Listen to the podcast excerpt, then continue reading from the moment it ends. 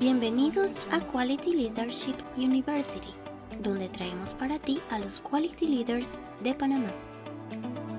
Bienvenidos todos a una nueva edición del Quality Leadership Podcast. Mi nombre es Mauricio Cipollone y esta vez tengo el gran placer de que me acompañe el profesor Néstor Romero, quien es ingeniero por eh, carrera, pero verdaderamente es un experto en posicionamiento web, marketing digital y redes sociales. Bienvenido, Néstor.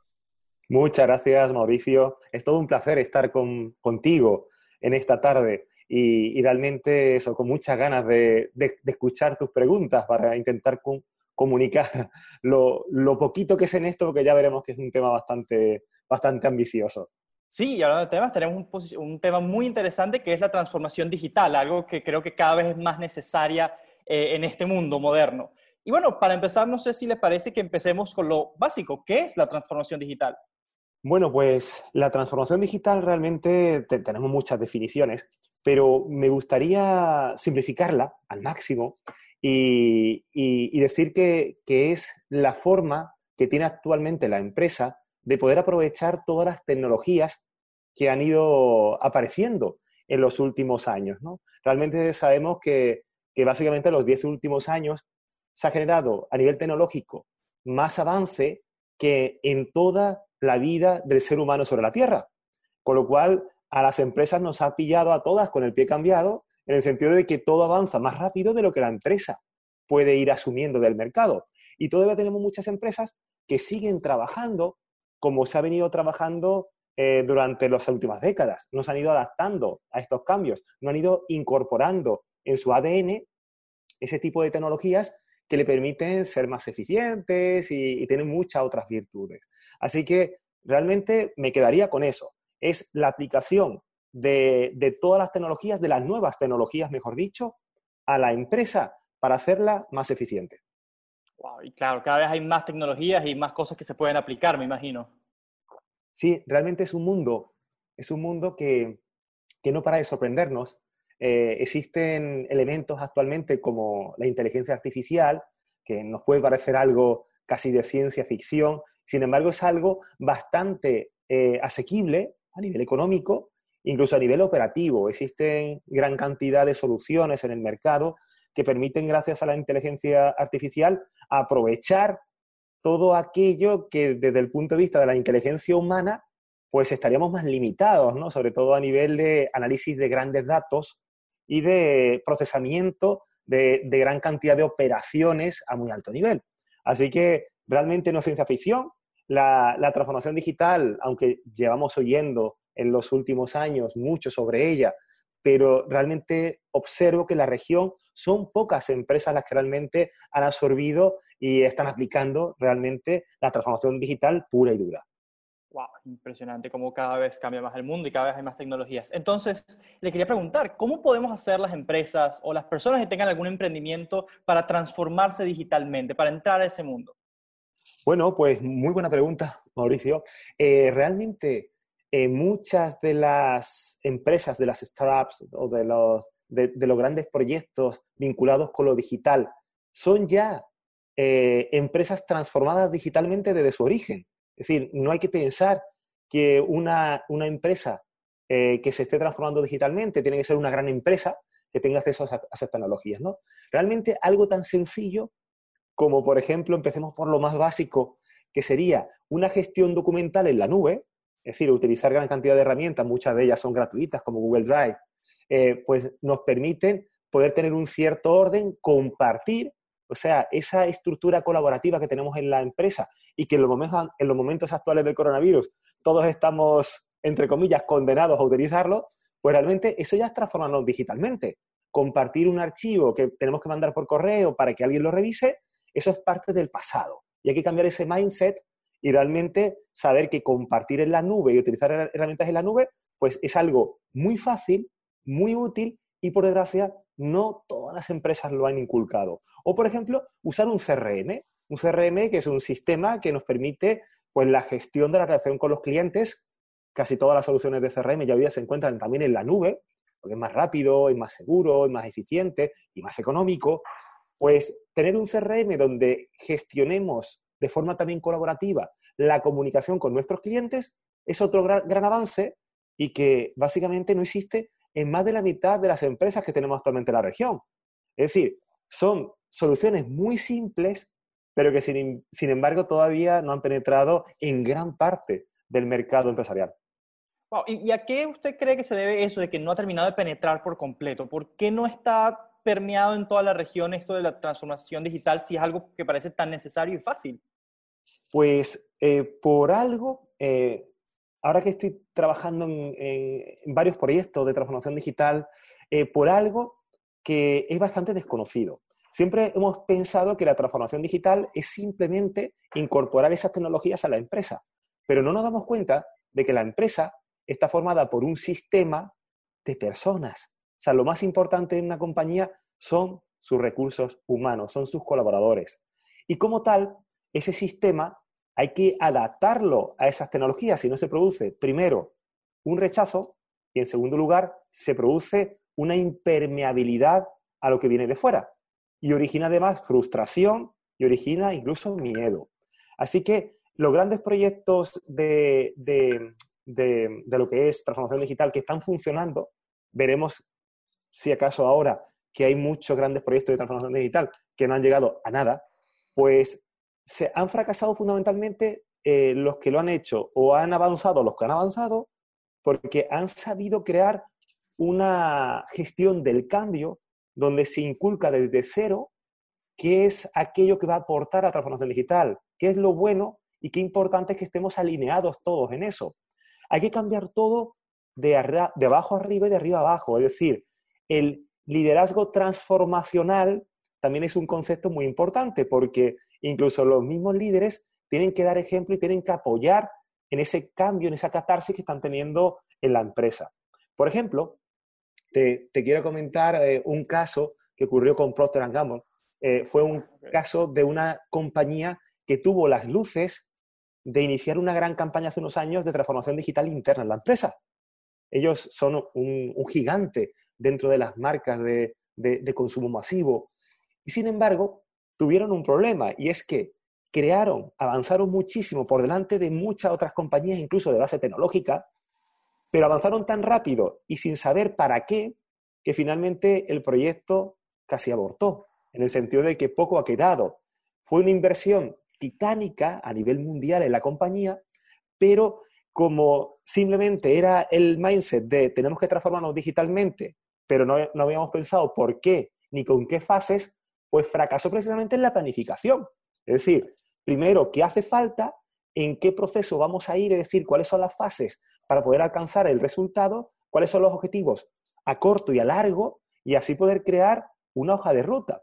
Porque además, un proyecto de transformación digital se tiene que ir cambiando a medida que va avanzando el proyecto. Es algo curioso, ¿no? Siempre decimos, siempre yo cuando, cuando he trabajado siempre en, en gestión de proyectos, siempre me decían, una planificación, eh, digamos, que tenemos dentro de, lo que es la gestión de un proyecto, la planificación tiene que cumplirse, porque si no, no es planificación.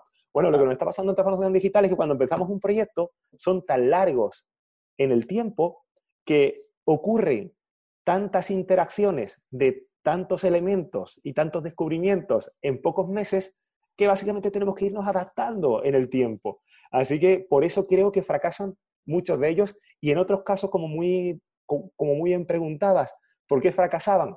¿O por qué no se metían directamente en esa cultura? Pues por miedo, por incultura, porque es más complejo de lo que parece. Por eso siempre aconsejo empezar de menos a más, es decir, algo gradual. Y lo poco a poco, irlo manejando poco a poco, nada, no, no, no, meterse de cabeza, sino probar el agua primero, por decirlo así. Totalmente.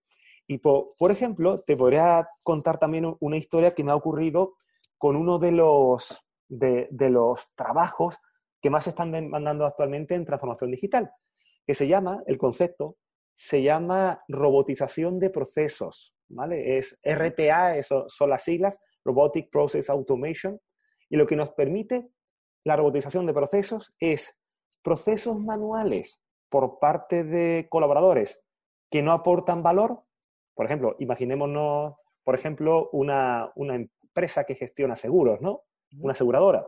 Bueno, pues cada vez que nos llega pues cualquier factura de un servicio médico, pues hay que contrastar manualmente si esa persona, ese cliente, tiene ese tipo de, por ejemplo, de, tiene en su, en su póliza, tiene ese tipo de, servicio que está cubierto, necesita saber si la firma es del médico o no, si es real o no está falsificada, necesita saber si realmente ha superado el monto ese año, es decir, tiene que consultar en facturación, tiene que mandarle una nota de crédito a facturación y a contabilidad para que se lo manden al cliente, también tiene que mandarle la factura propiamente al, al médico, es decir, con solamente un concepto que es cobrar un servicio médico, tenemos una persona que tiene que estar media hora, una hora, dos horas, revisando muchos sistemas diferentes para poder tener claro si realmente eso es justo, ¿no? si realmente ese servicio tiene que, que brindarlo o no. Bueno, pues eso, hay máquinas que lo hacen, lo hacen mucho más rápido que un ser humano, consiguen integrar todos los sistemas que hay en la empresa, todos los sistemas de información en solamente uno, porque es un robot, y ese tipo de procesos de RPA, que ahora mismo es la tendencia en transformación digital, pues consigue disminuir mucho no solamente los costes operativos en tiempo, sino que además conseguimos evitar muchos errores. Se están empleando mucho en el sistema bancario, se están empleando en aseguradoras, en, grandes empresas que tienen muchos procesos administrativos. Bueno, pues ¿qué problema hay?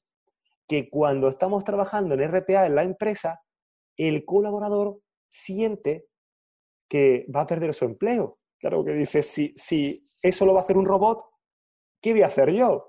Bueno, pues hay que crear una cultura nueva diciendo, vamos a dejar de hacer procesos operativos, mecánicos, repetitivos, que no aportan absolutamente nada de valor.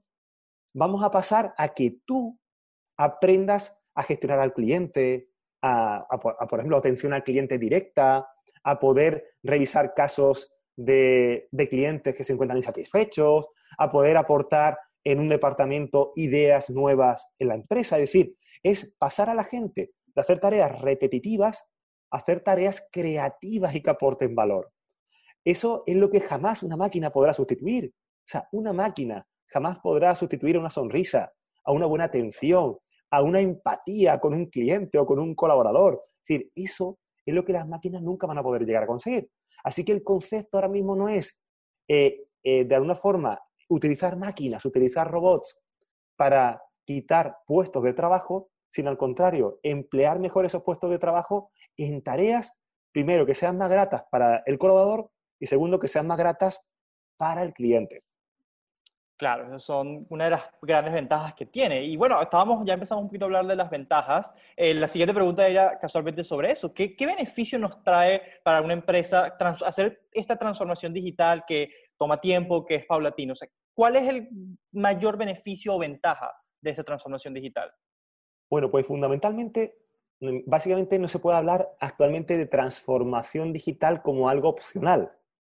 Realmente es o transformación digital o transformación digital en el sentido de que los que no se están adaptando, tenemos en la cabeza tantas compañías que no se adaptaron en su tiempo a la transformación digital y han perecido, bueno, pues lo que, lo que está ocurriendo es que ya no es una, es una elección, sino que es una obligación. Eh, hemos visto que incrementan, digamos, la eficiencia en los procesos de la empresa, con lo cual nos hacen más competitivos. El, el hecho de tener un mayor control de todos los procesos y hacerlos más ágiles, pues está haciendo que tengamos menos costes operativos. También hemos dicho, hemos hablado de la mejora que tenemos en la experiencia al cliente. El cliente, por ejemplo, recibe su servicio mucho más personalizado y mucho más rápido, por ejemplo, o mucho más económico. También es un beneficio para el colaborador, en el sentido de que el colaborador siente que, que no está haciendo tareas repetitivas, con lo cual su trabajo al final se vuelve mucho más útil. Es decir, no nos sentimos todos los días como que vamos a ir a que nos maten en el matadero como un animal, sino que realmente vamos a un trabajo donde nos sentimos útiles y donde realmente aportamos valor.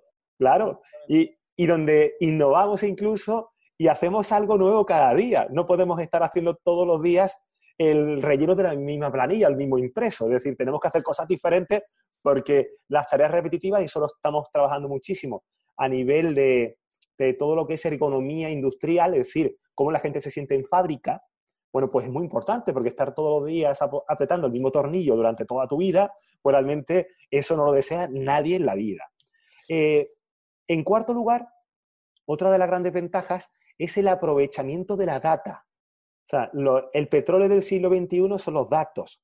Y el hecho de tener sistemas que consigan involucrar mucho mejor todo el flujo de datos en la empresa va a ser que todo lo anterior mejore. Es decir, el cliente, por ejemplo, pues vemos el caso de Netflix ¿no? o Amazon, donde básicamente saben lo que necesitamos antes de que nosotros mismos lo pensemos, ¿no? Porque estudian patrones de conducta, eh, tienen incluso mucha inteligencia predictiva, que es una de las grandes áreas de la, inteligencia artificial que están funcionando. Es decir, predecimos la conducta del consumidor antes de que el consumidor lo sienta.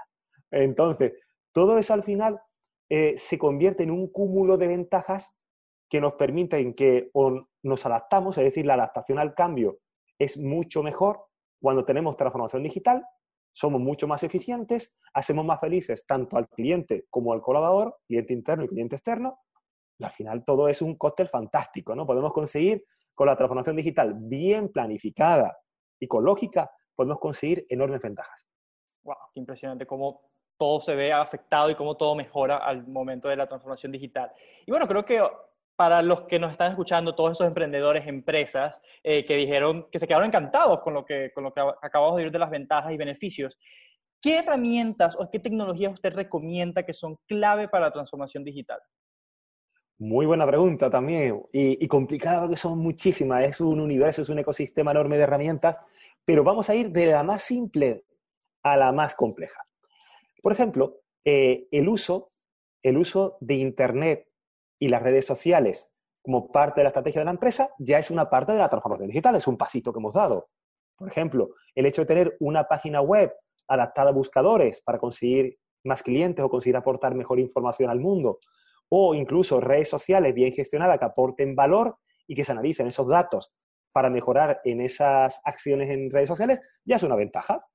Otro siguiente paso sería poder participar de un e-commerce, es decir, vender online ya, sean con productos o servicios, ya es también otro avance. No todas las compañías, de hecho, muy pocas compañías en Panamá y en la región están vendiendo online productos o servicios. Los servicios son incluso a veces más sencillos de vender. Y ahora nos hemos dado cuenta que con el coronavirus todo se está activando. Parece que lo que no han conseguido los directivos y los CEOs durante tantísimos años lo está consiguiendo el coronavirus, ¿no? Lo que nos está obligando a todos a poder avanzar en esto. Después, el tercer paso sería sistemas muy simples pero muy necesarios. Por ejemplo, la gestión documental que hemos dicho, con herramientas que nos permiten compartir documentos, las intranets, donde nos podemos comunicar todas las personas de una manera sencilla dentro de la empresa, eh, sistemas de, chatbot, donde podemos comunicarnos con los clientes de una manera más o menos robotizada y donde dejamos un repositorio de colaboración con el cliente, y los RPA y los CRM. RPA para la gestión de productos de la empresa, controlamos el stock, y eh, CRM sería para la gestión con los clientes, ¿no? Sería gestionar toda la cadena desde el primer contacto de un potencial cliente, un, suscriptor o, cualquier persona, un prospecto, con la empresa, hasta la fase ya de, de remarketing, reselling, upselling, cross-selling, es decir, la parte donde ya tenemos un cliente fiel, ha comprado una y otra vez y encima nos prescribe. Es decir, el CRM es fundamental. Así que ya vamos por tres, ¿no? Hemos dicho, primero, aprovechar todo lo que es las redes sociales e Internet. Segundo, aprovechar el e-commerce. Tercero, ya irnos a CRM, SRP o gestión documental. Todas estas tecnologías son tremendamente económicas, están al acceso de una micropyme, o sea, no hay excusas para decir no la quiero usar. Estamos hablando que CRMs hay desde, desde gratuitos hasta CRMs con licencias de 30, 40 dólares mensuales y así con el resto de herramientas. ¿no? Google Drive es gratuito en, su, en, en gran medida, los correos electrónicos, montar un e-commerce o montar una página web es fácil a través de, de por ejemplo, de, de WordPress, WordPress. líder, ¿no? Que de hecho con los alumnos en la universidad, tanto en los diplomados como en como en las maestrías, pues continuamente estamos insistiendo con que hay que introducir ese concepto de crear tu propia página web y tu e-commerce, porque sin eso es que no hacemos nada, es, es el origen, ¿no? Y, y, por último, bueno, pues hemos visto pues, pues que todas estas herramientas nos pueden llegar a funcionar para una pequeña o pequeñísima empresa. Ya si damos un poquito el salto a algo, algo más robusto, Bueno, pues estamos trabajando con RPAs, ¿no? Con Robotic Process Automation, robotizando procesos, integración de procesos, o sea, si tenemos muchos procesos en sistemas diferentes, los estamos eh, uniendo todo bajo un core, bajo un corazón, eso también sería otra fase, la fase de integración y de robotización.